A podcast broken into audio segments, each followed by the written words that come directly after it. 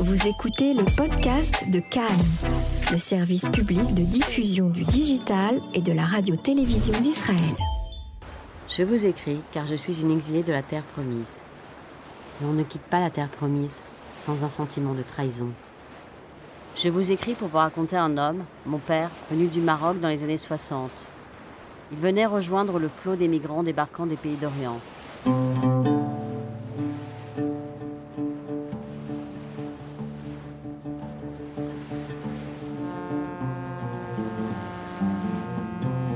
Un beau jour, j'ai filmé mon père dans un restaurant populaire avec ses amis. J'ai filmé leur histoire, celle de ces laissés pour compte du rêve sioniste qu'il a longtemps défendu, celle de ceux que l'on nomme ici les Mizrahim, les Orientaux, les Rakai.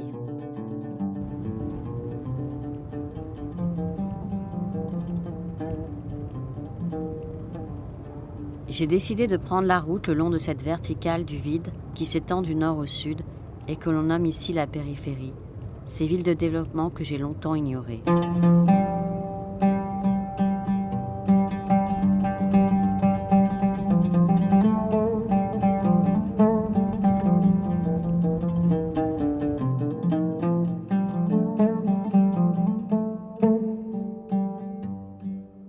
L'extrait que vous venez d'entendre est issu d'un documentaire qui est en cours de réalisation. Ce documentaire est l'œuvre de la réalisatrice Michal Boganim que j'ai le plaisir de recevoir en studio aujourd'hui. Franco-israélienne, elle est née à Haïfa mais vit depuis ses 7 ans en France. Son parcours est déjà jalonné de succès. Elle a commencé sa carrière en 2001 avec la sortie de son film Dust, son premier film qui est immédiatement sélectionné par de nombreux festivals de renom et récompensé par de nombreux prix. En 2004, son film Odessa Odessa est sélectionné au festival de Sundance, primé au festival de Berlin. En 2005, le festival du film de Jérusalem lui décerne le prix du meilleur réalisateur. Ça n'existe pas la meilleure réalisatrice maintenant, on, dit. Ah ouais. maintenant on le dit. D'accord, ça va. Suivront d'autres films, dont le dernier très remarqué, Terre outragée sur la catastrophe de Tchernobyl, qui confirme euh, sa reconnaissance auprès du grand public et pour son profil documentaire. Bonsoir Michal. Bonsoir. Alors, euh, on a écouté un petit extrait euh, de, et on va y revenir tout, tout, le long de cette émission de, du documentaire que tu es en train de réaliser. On a déjà un titre. Euh, les exilés de la terre promise. Voilà, les, exi les, les, exilés de la terre promise. Alors, euh, évidemment, moi, je sais de quoi il retourne. On, on en a parlé un peu avant de préparer cette émission. Euh, mais j'aurais souhaité que tu nous en dises plus parce que les, les exilés de la terre promise, ça parle, c'est ce que tu m'as dit, des Black Panthers. Ça part, enfin, des, ça, parle. ça part des Black Panthers. Ça part, pardon. Ouais. Euh, disons que voilà, comme j'ai une histoire personnelle avec les, les, les panthères noires israéliennes, parce que mon père faisait partie des, des Black Panthers euh, dans les années 70. Attends, alors je t'arrête tout de suite parce que dans l'esprit, et, et, moi, alors je savais, mais dans l'esprit des gens, le Black Panther, c'est un gars qui lève le, le point très haut aux Jeux Olympiques, et voilà. Et donc, euh, euh, effectivement, il y a un mouvement des Black Panthers en Israël. Déjà, il y a eu ça. Il y a, déjà, ça, c'est un mouvement qui est relativement peu connu en dehors d'Israël, on ouais. va dire, parce qu'il est surtout connu en Israël. Et euh, oui, il y a eu un mouvement dans les années 72 qui a vraiment mimé le mouvement euh, des Black Panthers amé américaines, c'est-à-dire ils ont vraiment repris euh, tous le, les, les, cycles, les, les, les euh, les oui je, je, crois les actes enfin même ils ont ils ont vraiment toute la symbolique toute en la fait, symbolique ouais. mais même sur les sur le graphisme ils ont repris les mêmes graphismes le même nom euh, la même colère la même explosion etc et euh, parce qu'ils se sentaient comme des noirs en fait ici et versus blanc quoi et mm -hmm. donc ils ont reproduit en fait euh, ah, c'était une époque où il y avait énormément de évidemment de révoltes il y avait, il y avait les années 68 enfin le en France, puis les, puis les Black Panthers. Donc, comme ça, il y a eu, je pense, c'était aussi une époque de révolte. Ouais, c'est toute la mouvance des. Voilà. Ouais. Et donc, euh, et donc, euh, ils ont, mais ils se sont plus identifiés, en tout cas, au mouvement des Black Panthers euh, américaines. Donc, on parle, on parle de qui donc? Alors, on parle de, de, de au départ, euh, de, d'enfants de, de la Mousrara, qui est un quartier pauvre de Jérusalem.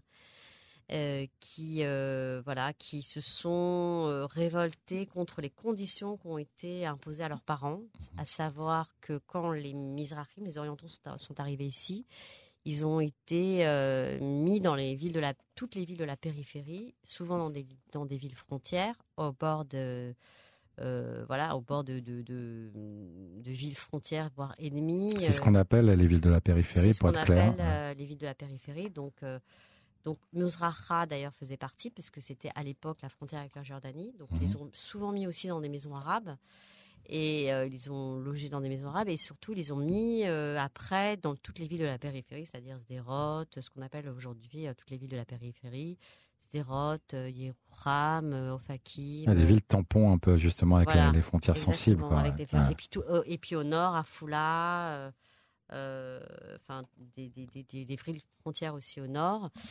Et, euh, et donc euh, voilà, il y a eu euh, clairement, euh, voilà, clairement une discrimination géographique en tout cas dans la manière dont ils ont été euh, placés dans le pays, c'est-à-dire qu'ils étaient vraiment pas au, dans les villes, euh, ils n'ont pas été répartis euh, de, manière équitable, et ça a créé des, des ghettos, un peu Ouais. comme aux États-Unis, euh, comme, comme en France. Et, des ghettos où, par exemple, aujourd'hui, au bout de la deuxième, troisième génération, s'est reproduit euh, voilà, un phénomène de, de ghettoisation qui fait qu'à Ofakim, 99% de la population, à ce sont des Mizrahim. Mhm. Et euh, donc, euh, de génération en génération, ils n'ont pas pu se sortir de ces endroits parce que, évidemment, une mauvaise éducation, euh, un taux de criminalité, une, Chômage. chômage, euh, pas d'accès, euh, voilà, euh, à une, à une, une éducation, à à une possibilité de s'en sortir en fait. Ouais. Et loin des villes, et loin de tout en fait. Et, et, et donc le film euh, est aussi une sorte de road movie où je pars à la périphérie, où je, je rencontre tout un tas de gens qui, qui ont vécu cette situation et, et donc ça part des panthères noires et ça montre, ça montre que le, le- le phénomène continue aujourd'hui, qu'il est très actuel parce que de, de génération en génération, on voit jusqu'- jusqu'à aujourd'hui ces enfants de, de la deuxième, troisième génération, Mhm. qu'on appelle ici en Israël, qui ont voilà qui sont toujours euh, dans ces villes de la périphérie et dont on ignore en fait qui sont je, trouve euh, qui sont très ignorés par la société Le, constat, on, va y revenir, mais le constat, c'est qu'en fait, euh, il n'y a pas eu globalement de développement ou d'évolution de ces, de ces populations à travers les générations et qui sont restées vraiment dans ce- cet esprit ghetto et dans ce ghetto? Euh, pour beaucoup, après, évi- évidemment, on peut toujours trouver des exceptions, et il y en a Mhm. plein. Il y a plein de gens qui se sont sortis et qui ont, réussi à se sortir de ces endroits. Comme voilà, après, c'est toujours ça qui est bien pour un exemple. On dit, bah oui, mais enfin, il y a, il y a tel et un tel. Évidemment, il y a, on peut toujours, mais c'est justement, c'est comme s'il fallait montrer des exemples qui, Mhm. qui confirmaient la règle. Mais en vérité, et, c'est facile d'ignorer le problème parce que je pense qu'on ne se rend pas très bien compte quand on est à Tel Aviv ou même quand on est à Jérusalem, disons, parce que ça a changé aussi Jérusalem. Mais quand on va vraiment faire un tour dans la périphérie, dans ces villes-là, et là, alors là, la réalité, elle est vraiment flagrante, quoi. Et, et je pense que voilà, je pense que beaucoup, beaucoup de gens ne, ne- ne veulent pas, en, en tout cas, pensent que c'est une histoire passée, qu'elle a existé certes, mais qu'aujourd'hui les choses évoluent, qu'aujourd'hui, oui, il y a plein de misérachim partout, qu'on les voit. C'est vrai qu'on les voit dans les médias et tout, mais la, la réalité flagrante, c'est la réalité des, des villes de la périphérie. Ouais, Parce que là, c'est là, il n'y a pas de discussion possible. On voit toute une ville à 95% vivre dans la, pa- la pauvreté, mais euh, voilà, c'est- dans la misère et puis dans le dans, dans- on a vraiment l'impression que ce sont des oubliés de, de, de- voilà de, De, de ton titre. de, de- voilà de la terre promise et, et, et, euh, avec euh, voilà il y a, rien dans ces villes quoi. Il n'y a pas de culture il n'y a pas de il a pas de vie il n'y a pas de, café il y a que ce soit Kiryat Malachi où été euh, au Fakim, enfin c'est des villes qui sont extrêmement déprimantes quoi. C'est c'est- voilà. Et alors après, euh, je pense que voilà, je pense que les les les les gens se rendent pas compte, en tout cas dans le centre de de, de ce qui se passe. euh, Ouais, on est complètement, à part à s'intéresser effectivement au phénomène, c'est pas, on va dire qu'il n'y a pas de promotion de, de, de, ça, quoi, de ces quartiers. Ouais. et voilà, quoi. Et je dirais même qu'ils sont, et je dirais même que ces gens sont d'une certaine manière un peu haïs, un peu dénigrés, et euh, voire, euh, voilà, euh, souvent il y a une espèce de mépris, quoi, parce que c'est des gens qui, vont peut-être voter à droite. Et encore, c'est très relatif. Ouais. Il y a plein d'exemples. Enfin, moi, je, voilà, je connais le maire de Rio Ram, qui est Carole Lavanne. Les gens que j'ai rencontrés sont, enfin, c'est mélangé, en fait. C'est beaucoup plus complexe qu'on pourrait le croire. Mais dans la tête des gens, la périphérie, c'est à droite et le centre, c'est à gauche. Et donc, Oui, ça, c'est euh, le- la- gros stéréotype. C'est le gros stéréotype, alors que c'est beaucoup plus compliqué Mhm. que ça dans la réalité. Et il y a des gens euh, qui sont dans la périphérie, qui sont à gauche et qui font un vrai travail social, beaucoup plus que les gens de gauche euh, à Tel Aviv. Euh, Donc tout ça est compliqué. Et, et en même temps, je pense que ces gens-là se sentent exclus. Et même ceux qui sont, je dirais, il y, en a beaucoup qui sont arrivés à s'en sortir et parfois qui sont retournés vivre dans la périphérie. Euh, qui, par exemple, j'ai rencontré euh, le, celui qui a fondé le, conservatoire de, de et de Dimona, mhm. qui est un des, euh, voilà, qui a, fait ses études à Tel Aviv dans, dans une, dans un, une école prestigieuse de musique. Et, et, après huit ans à Tel Aviv, il a décidé de retourner à Dimona pour donner toute sa culture et essayer de d'élever ses enfants justement. Donc il y a, y a, un travail de ces gens qui sont pour moi un travail formidable que de, de, de gens totalement idéaliste qu'on on pourrait avoir euh, vraiment au début de la création d'Israël, c'est-à-dire vraiment des gens qui font ça vraiment presque gratuitement, gratuitement dans le sens où voilà ils, vont vraiment essayer de d'élever ces, ces vies de la périphérie, essayer de et c'est un peu le travail d'ailleurs qu'avait fait un peu mon père à l'époque, c'est-à-dire que lui était il avait fait le Ternion, donc il avait fait des études et tout, et il avait été dans toutes les villes de la périphérie il avait essayé d'enseigner, comme ça, d'élever le niveau des enfants pour qu'ils puissent rentrer à l'université. Alors, on va justement revenir à ton père, parce que c'est une des, c'est un, on va dire, une des amorces qui, qui fait qu'aujourd'hui tu réalises ce film. Il y a une histoire particulière avec ton papa. Euh, oui, bah, parce qu'en fait, mon père, euh, qui venait du Maroc, euh, il, a fait son alia, mais il est passé quand même par la France, donc il, avait, il était déjà arrivé avec un certain niveau, on va dire. il n'est pas arrivé comme beaucoup sont arrivés très jeunes. Euh, enfin, ou, des parents, etc., qui sont arrivés directement avec leurs enfants.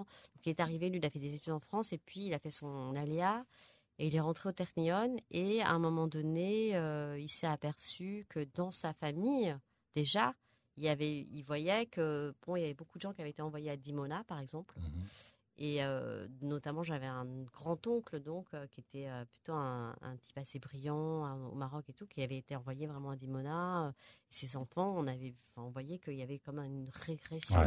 C'est-à-dire que non, en France, je veux dire, je pense que les Mizrahim ou les, les Sefaradim, comme on les appelle, ont plutôt une ascendance sociale. Et ici, ça a été plutôt l'inverse. Mmh. C'est-à-dire qu'on a vu de génération en génération comment ces enfants et ces petits-enfants sont restés l'image. C'est devenu vraiment des. Euh, des euh, voilà, des, des, gens qui, qui, ont été impliqués dans la mafia. Enfin, tu vois, des, des, des trucs. Euh, voilà, il n'y a pas eu de. Alors que mon grand-oncle était quelqu'un d'extrêmement cultivé. Et bon. Et. et bon, à partir de, je ne sais pas quel est, comment il a constaté, voilà, il a constaté en tout cas ce, ce, ce gap qu'il y avait entre la périphérie et, et lui, lui-même en a souffert au Ternion parce qu'ils étaient vraiment un tout petit groupe de Mizrahi. Ah, ça se, ça il, il, a ah exprimé ça, cette souffrance par rapport à un regard discriminatoire déjà là? Ouais, déjà au Ternion parce qu'ils étaient vraiment pas très nombreux mhm. et euh, des Mizrahi qui, qui, avaient réussi à, et ils n'étaient pas intégrés avec les autres, ils n'étaient jamais invités dans les fêtes. Ils me disaient, on n'était jamais invités dans les fêtes des Ashkénazes. Quand tu en parles, on a, et là on comprend toute la dynamique, euh, toute la symbolique, pardon, du, du, de l'expression Black Panthers, parce que euh, c'est les blancs et les noirs. Voilà, on est, on y est quoi. Ah bah oui, c'est ça.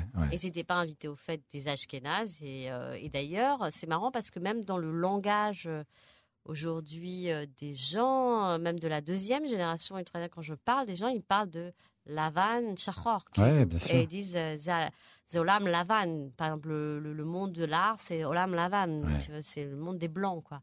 Et donc, euh, c'est euh, c'est encore. voilà, il y, a vraiment cette. cette cette, ce sentiment de, de, pas voilà d'être les noirs et les, les blancs quoi. Mm-hmm. Et et donc. Euh, donc ton père, il a, il a, donc il a vécu ça. Il a... il a vécu ça déjà, et après il y a eu aussi euh, quand ma mère est arrivée, qu'ils ont voulu s'installer dans des endroits un peu plus aisés, on va dire, euh, que ce qu'on leur que, parce que l'agence juive déterminait l'endroit où, les gens habitaient quand même. Donc c'était déterminé. Et ce qu'il disait, c'est que en fonction de l'origine, des origines où tu venais, c'est-à-dire si tu venais du Maroc, tu n'avais pas, pas accès aux mêmes mmh. habitations. Euh, et, donc, euh, voilà, ils voulaient les mettre euh, dans, dans, des endroits pas très, voilà, plutôt dans la périphérie. Et, ça a été toute une bataille pour que finalement ils arrivent à être dans un endroit plutôt potable. Et après, donc il y a eu plusieurs choses comme ça qui, qui, qui ils se souviennent, des, des souvenirs. Euh, de, discrimination. Et puis après, c'est surtout quand il a fait son travail social, lui, d'aller dans les lycées euh, de toute la périphérie, à, Tibériade, à, je sais plus où, enfin dans le sud aussi, etc. Il a fait vraiment, il a fait un travail, il a essayé de faire un travail social avec Mhm. les enfants pour euh, pour les amener à faire des études euh, au Ternion, etc. Et euh, malgré le fait que ces enfants étaient reçus à l'examen, ils n'ont pas été pris. Ah ouais. Ouais, ouais. Et donc ça, ça Sur un pour motiver? ben, c'est motivé parce qu'en fait, en Israël, il y a, un- il y a le système, euh, donc il y a l'examen euh, de- d'entrée au Ternion, et puis il y a le système de, des psychométriques. Ouais. Et donc, comme les psychométriques, c'est un système euh, pour les gens qui sont, euh, voilà, entre guillemets, qui ont accès à l'anglais, enfin, etc. Donc, il y a évidemment une, c'est des enfants qui sont, qui peuvent, voilà, c'est juste, ils n'ont pas forcément les mêmes. Euh, ils, ils ont une espèce de, de- de gap par rapport à l'éducation ashkénaze ici euh, dans les écoles. Donc, c'est forcément que, voilà, mais ils, avaient été acceptés aux examens de Ternion, mais ils n'ont pas été pris Ouais. à cause des, des psychométriques et à cause euh, parce qu'il y a aussi un système voilà de, de aussi par exemple à l'armée un système de qui va être pris dans les bons dans les Bonnes unités, dans ouais. les bonnes unités c'est ceux qui viennent qui ont un profil ce qui s'appelle le profil haut et généralement quand tu viens de la périphérie et que tu as tu es de telle origine parce qu'on te demande encore jusqu'à aujourd'hui euh, tes origines Mhm. euh, ben t'es pas t'es pas mis dans des dans des profils hauts de l'armée et ça ça détermine toute une vie en Israël déjà dès le départ Bien sûr, parce que là, si ouais. t'es cuisinier dans l'armée ou si t'es euh, taillasse euh, aviateur c'est pas exactement la même Bien chose et, et ton futur est déterminé par ça en fait et euh, bref donc lui il a essayé de, de- de se battre avec ça et, et face à l'échec euh, diplomatique parce qu'il dit toujours j'ai essayé par la diplomatie comme il y a eu un échec diplomatique enfin un échec par rapport à la guerre. voilà. Après, il a, il a dit, en fait, euh, il, a, il y a eu ce mouvement des Panthères Noires et, et c'était vraiment un mouvement de révolte. Et tout d'un coup, on a pris des pierres, on les a lancées sur les. Voilà. On est Ça, devenu- c'est ça, c'est un phénomène parce que bon, forcément, et, quand et on est devenu des voilà et c'était Ouais. la colère quoi c'était Ouais. la révolte c'était voilà c'était c'était finalement face à un système qui est figé qui est qui est euh, qui n'entend pas et qui euh, qui ne s'ouvre pas à, à des propositions de changement parce que c'est une société quand même vachement rigide la société israélienne Mhm. Bah, il y a eu ça ce phénomène des panthères et, et pour la première fois on a entendu parler Alors ju- justement, on est, euh, euh, c'est un sujet euh, extrêmement sensible en Israël, qui est qu'on voit en- qu'on entend en surface à plusieurs reprises, mais qu'on a où on a l'impression que le couvercle n'a pas été levé encore vraiment sur ça. Et quand toi, justement, tu décides d'en faire un documentaire suite à, justement à l'historique de ton père, à l'histoire de ton père, tu sais que tu touches à quelque chose de sensible, tu le sens? Bah, en fait, je me suis pas du tout rendu compte euh, quand j'ai commencé à faire le film. C'est-à-dire qu'au début, j'étais un petit peu naïvement, on va dire, euh, avec mon film, euh, en, en en parlant et en pensant qu'il y avait une acceptation et une adhésion générale de, sur le sujet. Et en fait, pas du tout. Mais en fait, pas du tout. C'est-à-dire Mhm. que je me rends compte, et des gens de ma génération, qu'il y a une crispation autour du, du, du, du, du sujet. Euh, voilà, on comprend pas du tout pourquoi je, je m'intéresse à ça et pourquoi j'en parle aujourd'hui alors que c'est une question révolue et pourquoi on reparle de ça et pourquoi etc et, et, euh, et surtout il y a un vrai déni sur ce qui se passe dans la périphérie Mais quand tu dis euh, on, on, euh, c'est- c'est-à-dire bah, c'est-à-dire dans les milieux élitistes on va dire voilà donc encore Ashkenaz quoi. Ashkenaz. ouais. Bah, c'est surtout voilà. les Ashkenaz. Parce que Ouais. les séfarades, enfin, ou les Mizrahim, en règle générale, euh, pour moi, il y a deux points de vue. C'est-à-dire qu'on interroge des, des Ashkenaz euh, d'une certaine élite, donc pour eux, il n'y a aucun problème, euh, c'est une histoire passée, etc. Et Mhm. on, in- on interroge des Mizrahim, même qui ont réussi, hein, euh, qui sont à la Knesset, etc., qui, eux, ont souffert de la discrimination et qui en souffrent encore aujourd'hui et qui disent, mais attendez, euh, regardez ce qui se passe aujourd'hui dans la périphérie. Et il y a toute une, voilà, toute une, il y a eu après euh, tout un mouvement qui s'appelait Ars Poetica, je ne sais pas si on en a entendu parler, de Roy Hassan, Nadi Kessar, etc. Et, d'ailleurs, ils, utilisent beaucoup ce, ce, ce langage euh, blanc, noir, Mhm. et voilà.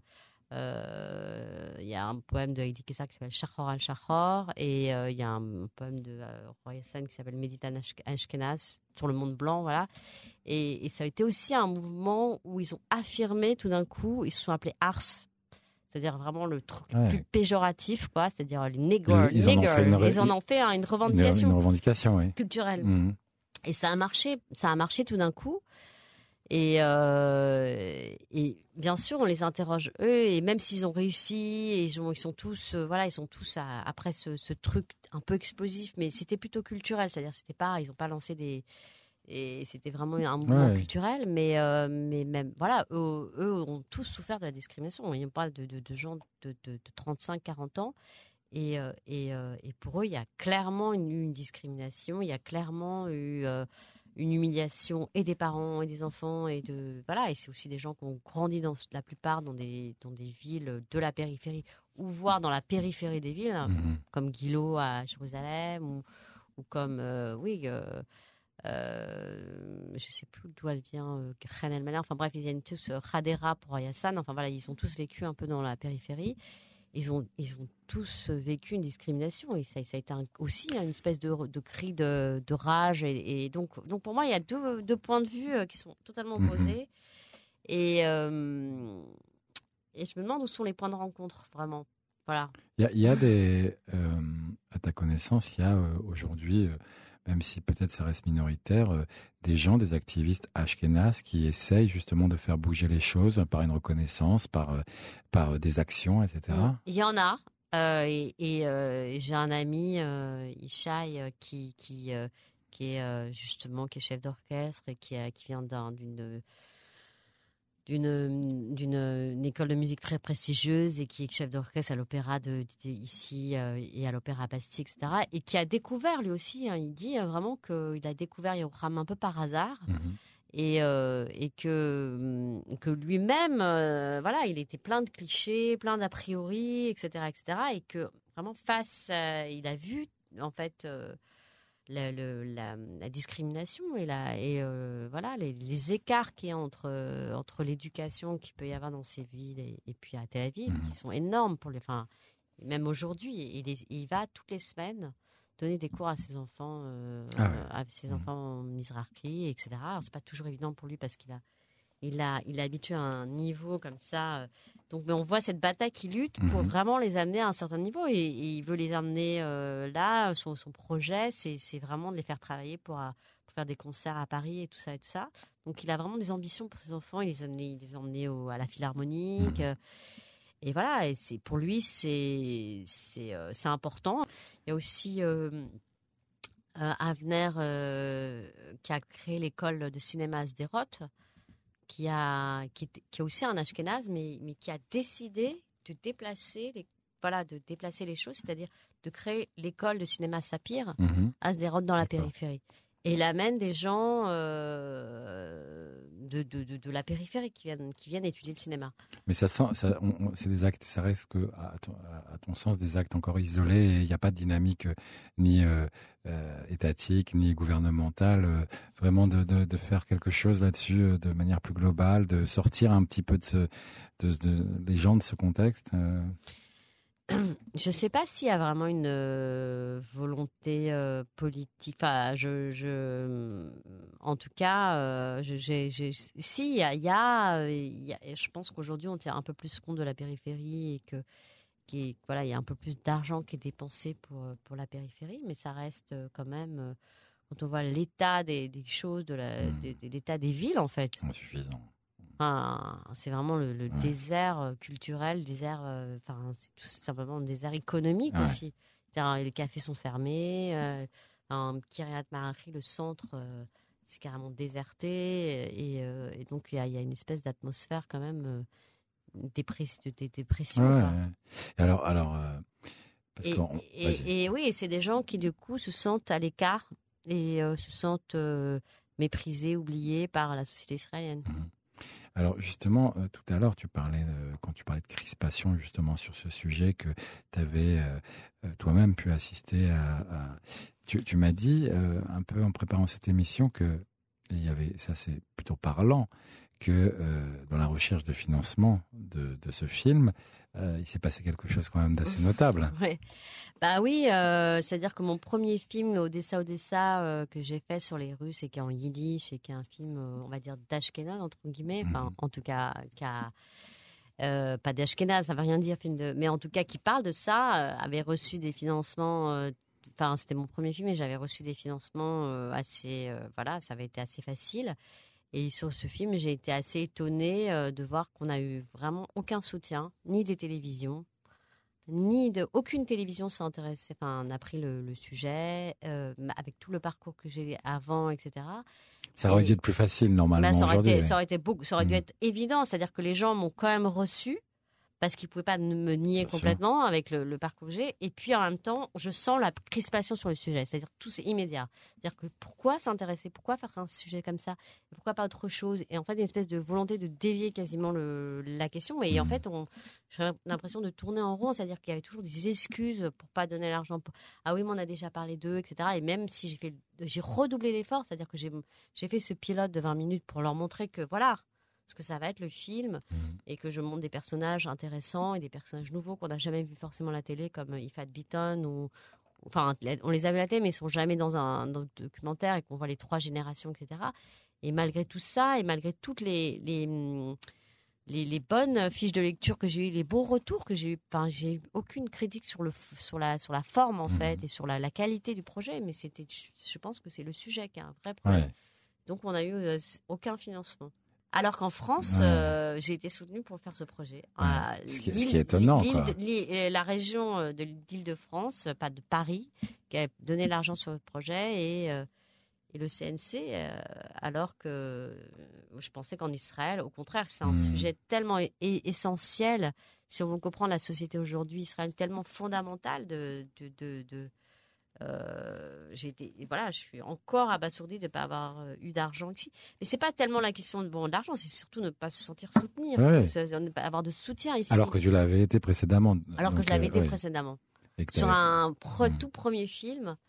Et, et, et, je me souviens que quand j'ai présenté, parce qu'il y a eu plusieurs procès, c'est-à-dire qu'il y a eu une première présentation au film Fond et euh, je me suis engueulée avec enfin il y a la il y a une des, des, des, des femmes qui m'a dit mais c'est pas aujourd'hui ça n'est aujourd'hui c'est plus un sujet relevant et euh, voilà c'est ce que tu as dit c'est plus ça a changé c'est là non c'est relevant et là je me suis vraiment énervée contre elle en lui disant mais mais je lui ai dit mais tu parles d'un point de vue hyper télavivien et va vivre une semaine à Ofakim on en reparle quoi. Mmh. c'est à dire que c'est et c'est marrant parce que il y a pas très longtemps, j'ai vu un documentaire qui s'appelle I'm Not You Negro de Raoul Peck, qui est un documentaire qui parle de la condition des blacks euh, aux États-Unis. Et, et euh, c'est euh, Raoul Peck, c'est un écrivain. pas, Raoul Peck a fait un film sur James Baldwin, qui est un écrivain. noir qui a beaucoup mm-hmm. écrit donc sur la discrimination noire et à un moment donné il y a une interview dans le film où je sais plus dans quelles années ça se passe, mais ça se passe dans peut-être les fin des années 80 ou 90, ou je sais plus pas exactement, 80 peut-être. Et euh, il y a une discussion comme, ça entre lui et un professeur de Columbia où il dit mais je comprends pas où est le problème maintenant. Euh, dans les universités américaines, il y, a des noirs. Moi, je traite les noirs comme les blancs, etc. Il n'y a aucun problème. Vous êtes toujours en train de vous plaindre parce qu'il y a ce truc de la victimisation. Euh, vous êtes toujours en train de vous plaindre, etc. Et lui dit mais venez une semaine à Harlem, venez habiter une semaine à Harlem et on en reparle. Et j'ai trouvé ça très fort parce que mhm. c'est juste, ok, peut-être qu'il y a quatre noirs euh, à l'université de Columbia et que pour vous tout semble normal, mais si vous habitez dans un ghetto et que vous voyez 95% de la population vivre dans un ghetto avec une telle pauvreté, là, vous voyez bien qu'il y a une, différence euh, qui est flagrante. il suffit d'y aller, quoi. Le problème, c'est que les gens ne veulent pas ne, considère presque la, la, périphérie comme inexistante et comme euh, voilà. Bah, c'est euh. peut-être euh, c'est peut-être très sûrement très dérangeant aussi de de, de, trop fouiller là-dessus. C'est là on a vraiment on a vraiment en plus un, une problématique qui s'étale sur des décennies, qui vient d'en haut clairement donc et avec un forcément tu, tu déranges quand tu soulèves des, des, des questions comme celle-ci. Bah, je pense que pour, euh, pour beaucoup de gens, elle est, elle est intolérable. Mais ce qui, ce qui est quand même assez surprenant, c'est qu'ils sont, euh, en tout cas dans la gauche israélienne, on est plus enclin à parler du problème palestinien que du problème israélien. Mhm. Et donc à chaque fois, il y a aussi ce truc. Et les, les Palestiniens, je dis oui, mais ok, mais on a aussi un énorme problème ici avec Mizrahi. Intéressez-vous aussi à votre société. C'est-à-dire qu'il faut d'abord se soigner soi-même avant de faire la paix avec les autres, c'est-à-dire euh, déjà régler les propres problèmes internes mhm. avant de pouvoir euh, euh, voilà et c'est un des moi je pense que c'est un des grands grands problèmes en Israël, c'est-à-dire qu'ils n'ont pas réglé cette question et tant que cette question n'est pas réglée, la, question avec les Palestiniens sera pas réglée. Mhm. Pour moi, hein, c'est ma vision des choses. Et je pense qu'en plus, les Mizrahim peuvent être un pont avec les Palestiniens. Et, ça, on le voit, euh, on le voit là dans la périphérie, parce que c'est eux, ils vivent avec les, avec les Arabes, finalement. Déjà, il y a beaucoup de Mizrahim qui parlent arabe. Et, euh, et, par exemple, dans des villes comme Lod, euh, comme Ramleh, c'est complètement mélangé, arabe et juif, et il y a une proximité. Et par exemple, même à, voilà, même à il y a les Bédouins. Enfin voilà, c'est, on n'est pas au Bercheva, par exemple c'est des villes qui sont ils, sont, mélangés, ils sont dans les mêmes hôpitaux, euh, ils sont soignés par les mêmes médecins, et donc il y a une proximité, à, même à Dimona, euh, entre les Arabes et les Juifs. Est-ce que, beaucoup, plus que, beaucoup plus qu'à Tel Aviv, quoi. Euh, on parle de, des Mizrahi dans leur globalité. est-ce que, parce qu'il y a aussi des cas connus comme les, le cas yéménite, par exemple, qui est encore plus problématique et plus, plus lourd. Est-ce que c'est un sujet que tu vas évoquer? Moi, c'est un sujet que je vais évoquer. Euh, il y a un des personnages euh, qui va parler justement de, la question des enlèvements euh, des enfants yémites. Et là aussi, il y a un grand, grand déni sur, cette question. Et justement, il n'y a pas très longtemps, il y a eu un, énorme débat parce qu'il y a des historiens qui ont proclamé que c'était des histoires que les Yéménites avaient racontées, qu'il n'y avait aucune preuve mmh. réelle mais euh, c'est très très compliqué de, de d'en effet de le prouver. Mais mais comme le système a fait en sorte qu'ils ont délivré euh, des des des, des, euh, certificats d'essai sur ces enfants c'est très difficile de prouver que que finalement ils sont pas décédés. Mais donc la machine elle, elle, elle, elle-même les archives c'est pas forcément un c'est pas forcément un élément euh, pour moi euh, de vérité parce que moi j'en ai rencontré plein des vieilles femmes yéménites qui m'ont raconté leurs histoires et, euh, et qui m'ont raconté que un enfant avait disparu etc qu'ils n'ont jamais vu le corps par exemple qui sont demandés à voir le corps pendant voilà on leur a dit que leur enfant était décédé qu'ils n'ont jamais pu voir le corps qu'ils n'ont jamais pu enterrer leur enfant et qu'on a leur a délivré un certificat de décès. Mmh.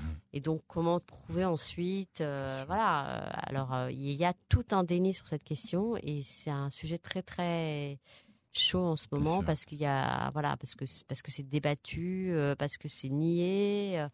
Et il y a des gens, des activistes comme Shlomi Khadouka, qui est un yéménite, qui s'occupe de ça, qui s'occupe de, de euh, de, faire retrouver des Yéménites qui ont été adoptés par des familles ashkénazes, euh, qui, qui, essayent de retrouver leur famille d'origine. Mais en tout cas, moi, je sais que en interrogeant pas mal de, juste comme ça, en une demi-journée, euh, en allant dans la périphérie, dans une, dans récolté des témoignages. Ouais, j'ai rencontré, des témoignages hyper bouleversants de femmes et qui, qui, avaient les larmes aux yeux et dont les enfants avaient disparu. Quoi, mmh. c'était pas des histoires. voilà. Après, c'est après, euh, je ne sais pas pourquoi c'est insupportable pour les gens de l'accepter. Euh, enfin, je sais pas. Je pense que c'est c'est non parce que souvent on a, ils ont ils ont plus de de il y a beaucoup plus de hum, presque d'empathie pour pour la cause palestinienne, je dirais dans les milieux de gauche que que sur la cause des Yéménites. Parce que ça reste à l'extérieur. Forcément, c'est plus, plus facile de regarder. C'est insupportable De, de voir qu'il y a une discrimination entre juifs, peut-être, je sais pas. Ah, ah, alors justement, qu'est-ce que c'est quoi ton ambition avec ce film documentaire? Parce que bon, on sent, on, sent et tu l'as dit, qu'il y avait une part d'affect qui était fortement euh, liée à sa réalisation. Mais est-ce que tu as une ambition aussi euh, euh, dans le message que tu véhicules? Bah, de, sensibiliser, en tout cas, la, je pense que c'est un, de sensibiliser cette, question évidemment de, montrer que ça existe encore aujourd'hui, de montrer qu'il y a encore de génération en génération et euh, de ville en ville, je dirais, parce que le film parcourt, il y a un parcours géographique et, de montrer que ça existe encore, que ça s'est répété sur le temps et dans l'espace dans certaines villes. Et, et, euh, et, ça, c'est quelque chose que j'ai découvert moi-même. C'est-à-dire mmh. qu'en m'attaquant au problème, je ne savais pas du tout à, voilà, je ne m'attendais pas à ça, en fait et à une telle disparité. ce que j'ai vu dans la périphérie m'a profondément troublée, émue et presque révoltée en fait. Je me suis dit c'est encore comme ça aujourd'hui, mmh c'est-à-dire que ce que m'a raconté mon père, c'est encore encore, enfin finalement ça n'a pas changé quoi. Et ça, ça a été pour moi, ça a été une vraie euh, gifle. Euh, voilà, quand j'ai commencé à faire toutes les recherches, je me suis dit j'ai vu l'état des des choses dans, dans, les, dans la périphérie. Et il y a vraiment des endroits, c'est la misère sociale. Euh, c'est des favelas, quoi. C'est l'impression qu'on est euh, vraiment euh, très, très loin de. Et et je sais pas le message. je sais pas, c'est très compliqué quand on fait un film de savoir qu'est-ce qui devient et comment les gens vont, vont se l'approprier ou pas. Il y a souvent on est motivé, on est motivé par une certaine nécessité de faire quelque chose. C'est ça qui est important quand on fait un film, c'est la nécessité de le mmh faire quoi, à un moment donné quoi. Et je dirais que ça a correspondu aussi avec la, disparition de mon père. Donc je pense qu'il y a aussi ça qui a fait que tout d'un coup c'est devenu un sujet pour moi comme euh, un héritage que j'avais eu, inconscient, parce que pendant, longtemps j'en ai pas. Enfin, ça aurait pu être mon premier film et ça ne l'a pas été. Mmh. Et euh, parfois il faut du temps pour. C'était euh, là, c'était là, il y avait quelque chose. Ben, non, oui, c'est-à-dire, mais c'est assez intéressant de voir que moi aussi, pendant des années, je ne me suis pas intéressée à la question. Et en fait, j'ai fait un peu comme tout le monde, c'est-à-dire que mmh j'ai que j'avais ça dans l'inconscient, dans mon inconscient, parce que j'ai quand même grandi avec mon père qui m'a parlé de ça et parlé des panthères noirs et de ça, et que finalement, voilà, je, je me disais bon, ok, ça va. Euh, ouais, ça s'est réveillé. Un petit, il y a un volcan qui s'est réveillé là-dessus. Euh, justement, là, donc, euh là, tu es, es, ici en Israël en ce moment, tu es en repérage, tu vas tourner aussi. Euh, on, tu, le, le, film sera euh, visible quand par les. Par, c'est une bonne question, mais euh, j'espère qu'on là on est on a tourné une partie, on tourne la dernière partie et puis après on va partir en montage. Et j'espère que voilà, j'espère que le film va être euh, bientôt prêt d'ici euh, janvier, février, mars. Enfin voilà, D'accord, donc c'est assez prochain. J'espère. Voilà. Après ça, ça dépend un peu de ce qui. c'est toujours un peu compliqué de savoir quand on tourne ce qui nous manque, ce qu'il faut retourner. Comme voilà, ça c'est toujours des durées un peu. mais voilà, j'espère qu'on est dans la phase finale de. tu crois qu'on pourra le voir à Tel Aviv? Bah, écoute, euh, tout dépend de la volonté hmm. de, de la volonté des gens de le montrer. Moi, je sais que dans la périphérie, il y a plein de gens qui, qui l'attendent. Tu vas faire des projections privées? Ah, bah, ah, dans la périphérie, oui, je vais le faire. C'est parce que c'est une partie de ces gens. Il y a maintenant des, attaches qui ont été créées avec euh, le maire des Yerouham, euh, de, des gens de Dimona. Enfin, voilà, il y a, y, a, y a, tout un lien qui s'est créé avec ces gens-là. Mais mais euh, j'aimerais bien, on verra. Est-ce que est-ce qu'on va le projeter ou pas? Est-ce qu'ils vont mmh. trouver ça intéressant? Je, vais pas faire le, c'est pas moi qui fais la programmation. alors ce que je propose là, c'est bien c'est bien que tu sois venu euh, en parler parce que c'est un sujet sur lequel tu tu bah, es en plein dedans en fait, on va dire, mais euh, qu'on a envie de de voir. Le, sujet est passionnant. On se donne rendez-vous bah, quand le film sera sorti et que et que tu nous parles un peu. Est-ce que ce sera passé des choses? Est-ce que tu auras bah, Ce sera intéressant parce que moi je pense que ça je, pense que ça va créer un gros débat en Israël et je pense que euh, et je pense enfin je pense que voilà je pense qu'il va aussi avoir une partie des gens qui, qui vont le critiquer. Mais je m'y attends et tu t'y attends t'es préparé. Ouais, je suis je suis sûre c'est je sais que ça va je sais que voilà je vais aussi être critiquée. Okay. Mais c'est pas grave. Hein. Ça fait pas. Là, en tout cas, ça fait partie du job carrément là. Hein. Là, bon voilà. Mais je m'attends à ça. Je m'attends parce que je voilà, je sais que les, enfin, s'il y a des projections, voilà, je, sens que ça va créer un débat. Mhm. Il y avait certainement des, des, gens qui vont être, euh, qui vont critiquer ce film, qui vont, qui vont dire que c'est. Euh, je sais pas quoi d'ailleurs, mais voilà, je. Mais ça méritera de le mettre au, à jour, quoi, justement, et de, de, de mettre le sujet à, à la visibilité de tout le monde. Oui, mais ça, ça, ça, dépend pas de moi, mais euh, même si le film est bien et quelle que soit la qualité du film, ça, ça va dépendre de comment ça va être reçu ici. Ça, c'est pour l'instant, il n'a pas été, euh, en tout cas, il n'a pas été euh, sur papier. En tout cas, il n'a pas été acheté par par la télé. On verra mhm. après. Peut-être qu'il sera acheté par la télé israélienne, j'espère, parce que je pense que c'est important que ce, genre de film soit montré. Mhm. Et euh... sinon, il reste Netflix. Hein. Netflix voilà. Ce serait quand même marrant que Netflix l'achète et que les Israéliens le mm, gardent mm. via Netflix. Mm. Parce que c'est ce, ce qui risque de se. De se... bon, euh, alors, euh, très sincèrement, euh, on, on, souhaite de toute manière la meilleure distribution possible et la meilleure vie à ce film. Michael, merci beaucoup de t'être.